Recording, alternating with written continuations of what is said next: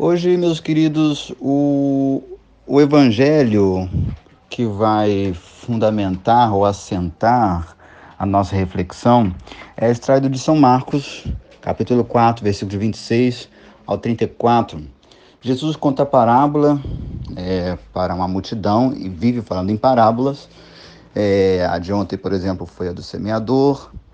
Né? É, a de anteontem, melhor, do semeador depois a parábola da ovelha, depois a parábola dos lobos, é, eu vos envio como ovelha no meio de lobos. Jesus está sempre falando da parábola. O que, que é isso? Que parábola? O que, que significa parábola? A parábola é uma junção de duas palavras gregas, pará e bolé, ou seja, é, algo que remete a outra dimensão, né? A gente, por exemplo, tinha na nossa casa, não sei se vocês se lembram, eu me lembro muito que eu subi muito telhado de casa para mexer na famosa antena parabólica, né? Vem de parábola. Significa que pega, né, de uma dimensão e joga para outra dimensão. A gente só podia ver a imagem, captar a imagem do satélite, se eu tivesse a parabólica, né? O que capta. Então, o discurso parabólico, o que é a parábola? A parábola é uma narrativa né, alegórica que transmite uma mensagem indireta por meio de comparações, por meio de alegorias. Né? Jesus está falando é, uma coisa, mas na verdade está querendo dizer outra coisa. E é preciso ter inteligência para entender uma parábola, né? Porque tudo que é metafórico, eu preciso de inteligência, eu preciso de abstração. E é difícil mesmo, né? Uma parábola, né? Eu falar com vocês por meio de uma linguagem parabólica, né? O reino dos céus é como uma mulher que varre a casa e, e perde uma moeda. Quem é essa moeda? Somos nós. Quem é que varre a casa procurando essa moeda? É Deus nos procurando, diz Jesus, né?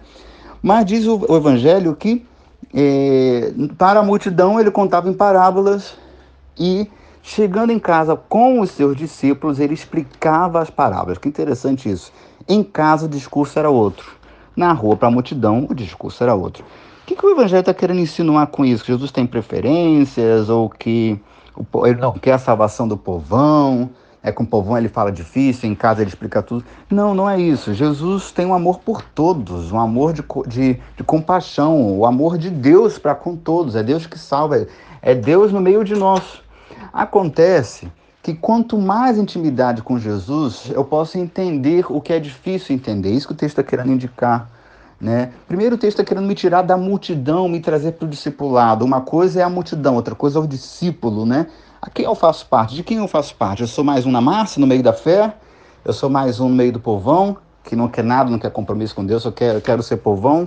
Ou eu quero ser o discípulo, aquele que anda, que caminha com Jesus? Né? Há uma diferença. Né? Não é questão de privilégios, é questão de intimidade. Só na intimidade eu vou entender. Então o texto fala que entrando em casa, Jesus explicava aos discípulos o que é difícil entender, a parábola. Muito interessante esse texto. Olha a profundidade disso, minha gente. A vida é uma parábola. Né? Nós estamos aqui nesse mundo recebendo informações, vendo cenas difíceis de entender, recebendo informações que são difíceis de compreender.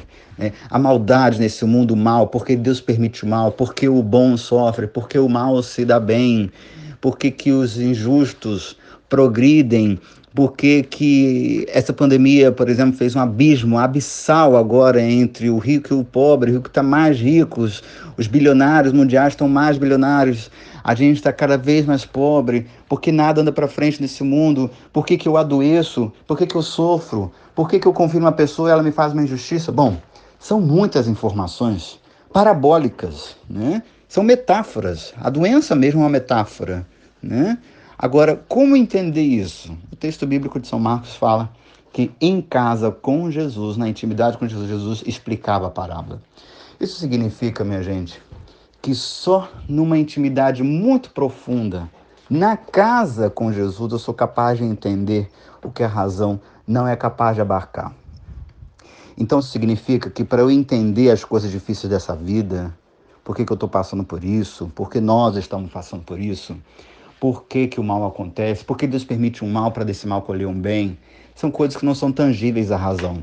Mas se eu entrar na casa com Jesus, na casa dele, e buscar com Ele uma intimidade na oração, no diálogo profundo, profícuo com Ele, pedindo a sua graça, pedindo o dom do Espírito. Só numa intimidade, numa conversa amistosa com Jesus, eu sou capaz de entender porque ele conta os seus segredos. Deus sempre revela os seus segredos aos seus pequeninos, ele mesmo vai dizer no Evangelho. Né? Deus sempre está disposto a nos revelar os seus planos, mas para isso é preciso intimidade com Jesus.